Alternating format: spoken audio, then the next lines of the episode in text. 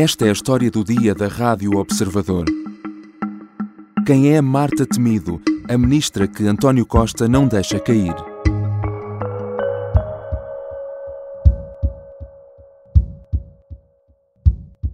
O enfrentar deste surto não é uh, uma corrida de 100 metros. Uh, é uma longa maratona e uh, temos que dosear muito bem as nossas energias, as nossas expectativas e o nosso esforço. Abril de 2020, em pleno auge do confinamento perante uma pandemia mundial que apanhou todos de surpresa, Marta Temido surge mais uma vez na televisão a apelar ao esforço e paciência de todos.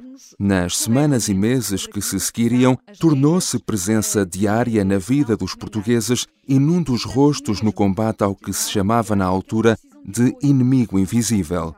A notoriedade ganha no combate à pandemia foi tal que, no final do ano passado, Marta Temido é avançada como um dos possíveis sucessores de António Costa à frente do PS. Mas na política, tal como na vida, as coisas mudam muito rapidamente. Eu decido continuar a lutar e a responder e a contrariar e a lutar contra todas essas circunstâncias. Dois anos depois do início da pandemia e com um novo mandato à frente do Ministério da Saúde, iniciado há pouco mais de três meses, o estado de graça de Marta Temido parece ter chegado ao fim. O encerramento forçado de urgências de obstetrícia e ginecologia foi apenas o gatilho para pôr mais uma vez a nu as carências e fragilidades estruturais do Serviço Nacional de Saúde. António Costa não é propriamente conhecido por deixar cair os seus ministros com facilidade, mas há muitas vozes que dizem que Temido não tem condições para continuar. Ela, que há uns anos, já como ministra, confessava-se mais à esquerda do que o governo e revelava que, quando estava muito irritada, gostava de ouvir o hino da CGTP para se acalmar.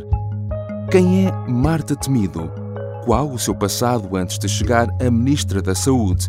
E que futuro poderá ter numa altura em que se encontra sob intenso fogo cruzado. Hoje vamos falar com Mariana Lima Cunha, jornalista de política do Observador.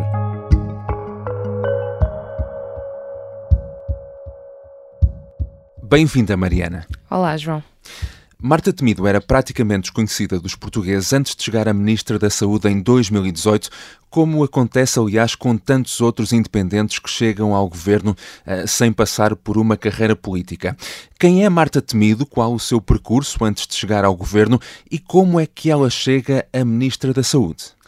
Marta Temido não é médica, mas tem um percurso profissional ligado ao setor.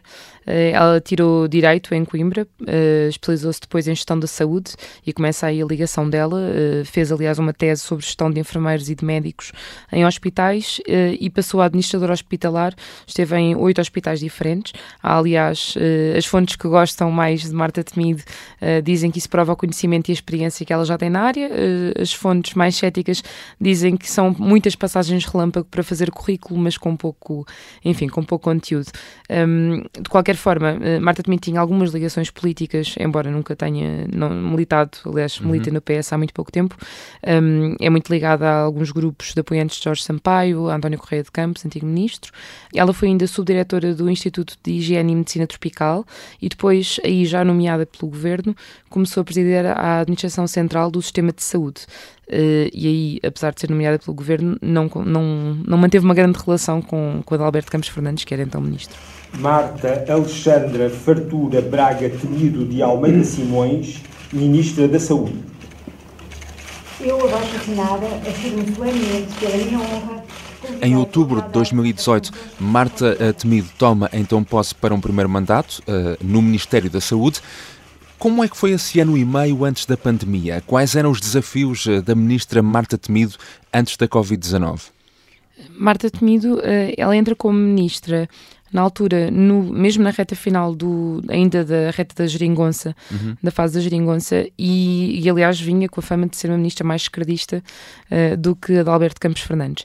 E então vinha com essa aura do investimento no SNS, era essa a narrativa da altura. Durante essa fase, antes da pandemia, já havia também vários grandes desafios que, se, que vinham antes de, já do início do mandato.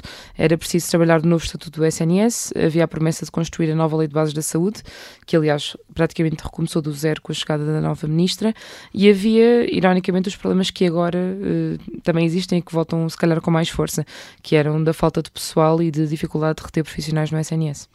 Todos temos medo. Mas este é o momento de equilibrar o medo e a coragem. A coragem de ficar em casa, a coragem de continuar a ajudar os outros desde que devidamente protegidos.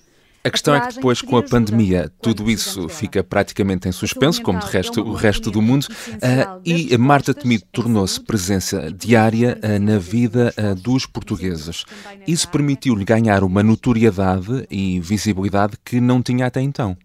Sim, e passa a ser uma visibilidade diária, muito literalmente. A ministra começa a aparecer nos briefings diários que havia para informar sobre a evolução da pandemia, aqueles que foram depois substituídos pelos boletins da DGS, ao lado de Graça Freitas, e a aparecer com imensa frequência, fossem em conferências de imprensa do governo, uh, mais tarde em visitas a centros de vacinação e por aí fora, e portanto aí sim tornou-se o rosto da pandemia. Uhum. Mariana, tu falaste com várias pessoas, enfim, para traçar um perfil de, de Marta Temido. Quais são os adjetivos que quem a conhece uh, de perto mais usa uh, para a descrever? Eh, como é normal, há um bocadinho de tudo, uh, consoante, enfim, quem gosta tem mais ou menos apreço pela ministra. Uh, quem gosta de Marta Temido, e aqui contam-se antigos colaboradores, colegas de partido, dirigentes do PS, uh, antigos ministros, fala numa pessoa que é muito resiliente, incansável, com uma grande capacidade de trabalho. Uh, Fala-se muito das madrugadas que ela fazia no, no, Ministério, de ser a última a sair, uh, de não almoçar para, para estar a trabalhar lá até altas horas da madrugada e de uma grande lealdade, uh, sobretudo ao Primeiro-Ministro. Quem não gosta, não acredita tanto no, no, espírito de missão de que estas pessoas falam, fala mais de uma missão que é desmedida, no tal currículo de que já falámos um bocadinho insuflado, um, ou até em arrogância, e isto mais da parte da Ordem dos Médicos e dos sindicatos, que dizem que a ministra teve essa arrogância de não os ouvir ou de não se reunir muito com eles, até, enfim, esta crise rebentar. Uhum. Passada a, a, pandemia, ou pelo menos o auge uh, da pandemia, uh, intensificam-se as polémicas uh, com os profissionais de saúde. E também é bom que eh, todos nós, como sociedade, e isto envolve várias áreas, pensemos nas expectativas e na seleção destes profissionais, porque porventura outros aspectos, como a resiliência, são aspectos tão importantes como a sua competência técnica. É em novembro do ano passado, a ministra veio dizer que eram necessários médicos resilientes no Serviço Nacional de Saúde. Mais tarde veio pedir desculpa, do fundo do coração, nas palavras de Marta Temido, e dizer que foi mal interpretada num tom eh, emocionado. De resto, já foram várias as vezes em que se emocionou em público, uma delas ao falar sobre a pandemia. Tantas vezes nos nossos meios de comunicação social, nas nossas casas e junto do nosso grande público, através de estudos, projetos, parcerias, colaborações, investigação e metodologias diversas que têm contribuído em muito para a resposta a esta pandemia no nosso país. Mas, Mariana, quem conhece de perto Marta Temido diz que não é tão frágil como estes episódios poderiam aparentar. Sim, há, há fontes no PS que recordam precisamente esse episódio uh, em que a ministra se emocionou, um, eh, enfim, ao vivo e a, e a cores, para dizer que por baixo dessa capa que é aparentemente frágil está uma ministra, as expressões eram a rija, tesa, foram algumas das expressões que eu ouvi, um, e que, enfim, que é resistente.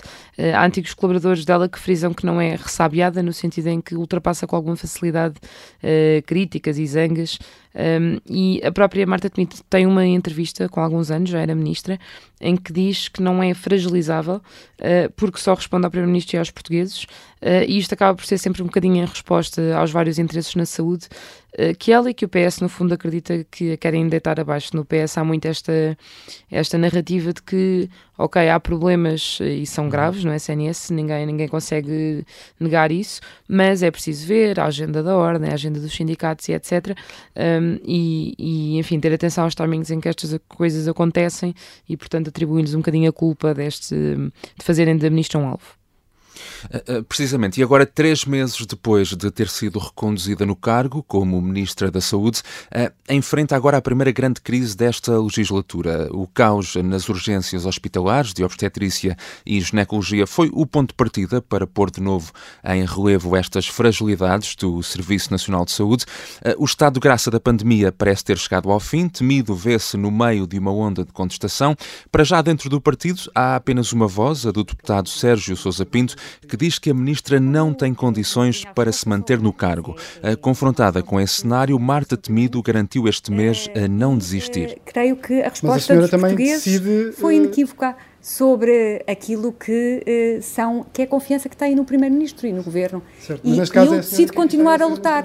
Sim, eu decido continuar a lutar e a responder e a contrariar e a lutar contra todas essas circunstâncias que descreveu. António Costa tem habituado os portugueses a segurar os ministros ao máximo. Marta Temido é ou não, uh, neste momento, uma ministra a prazo? Para já, e olhando para o padrão de António Costa e para a vontade que Marta Temido tem demonstrado de continuar no cargo, uh, diria que não, embora nós não estejamos na cabeça do Primeiro-Ministro, o que podemos uh, analisar daqui é o perfil dele e os antecedentes dele. Uh, e ele resiste bastante a remodelar, basta lembrar, acho que o caso mais evidente será o de Eduardo Cabrita, que passou por múltiplas polémicas até sair mesmo já na reta final do, do governo e por, por ter apresentado ele a demissão.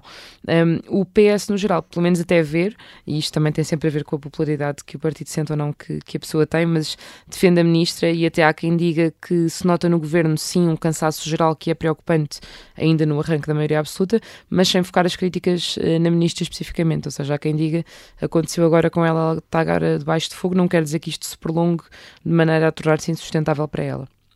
A ironia é que uh, há poucos meses Marta Temido uh, chegou a ser falada como uma das possíveis sucessoras uh, de António Costa.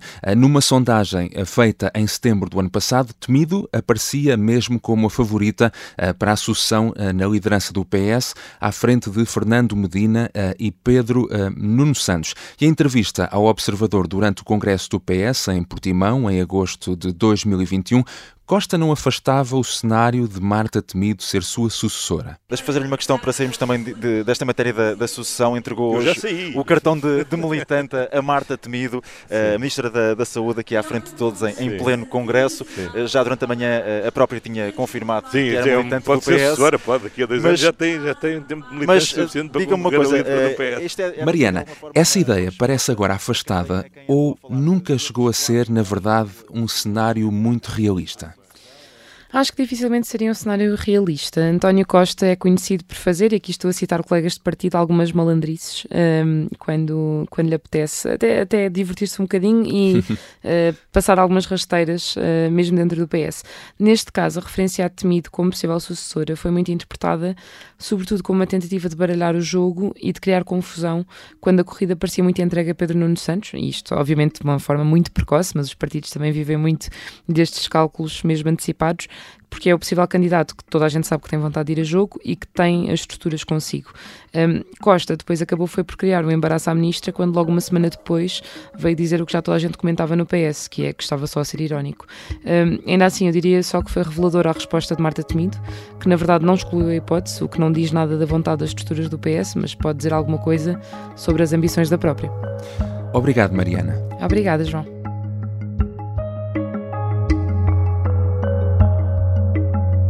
Mariana Lima Cunha é jornalista de política do Observador e assina um artigo que está disponível online em que traça o perfil de Marta Temido. Esta foi a história do dia. A sonoplastia é da Beatriz Martel Garcia.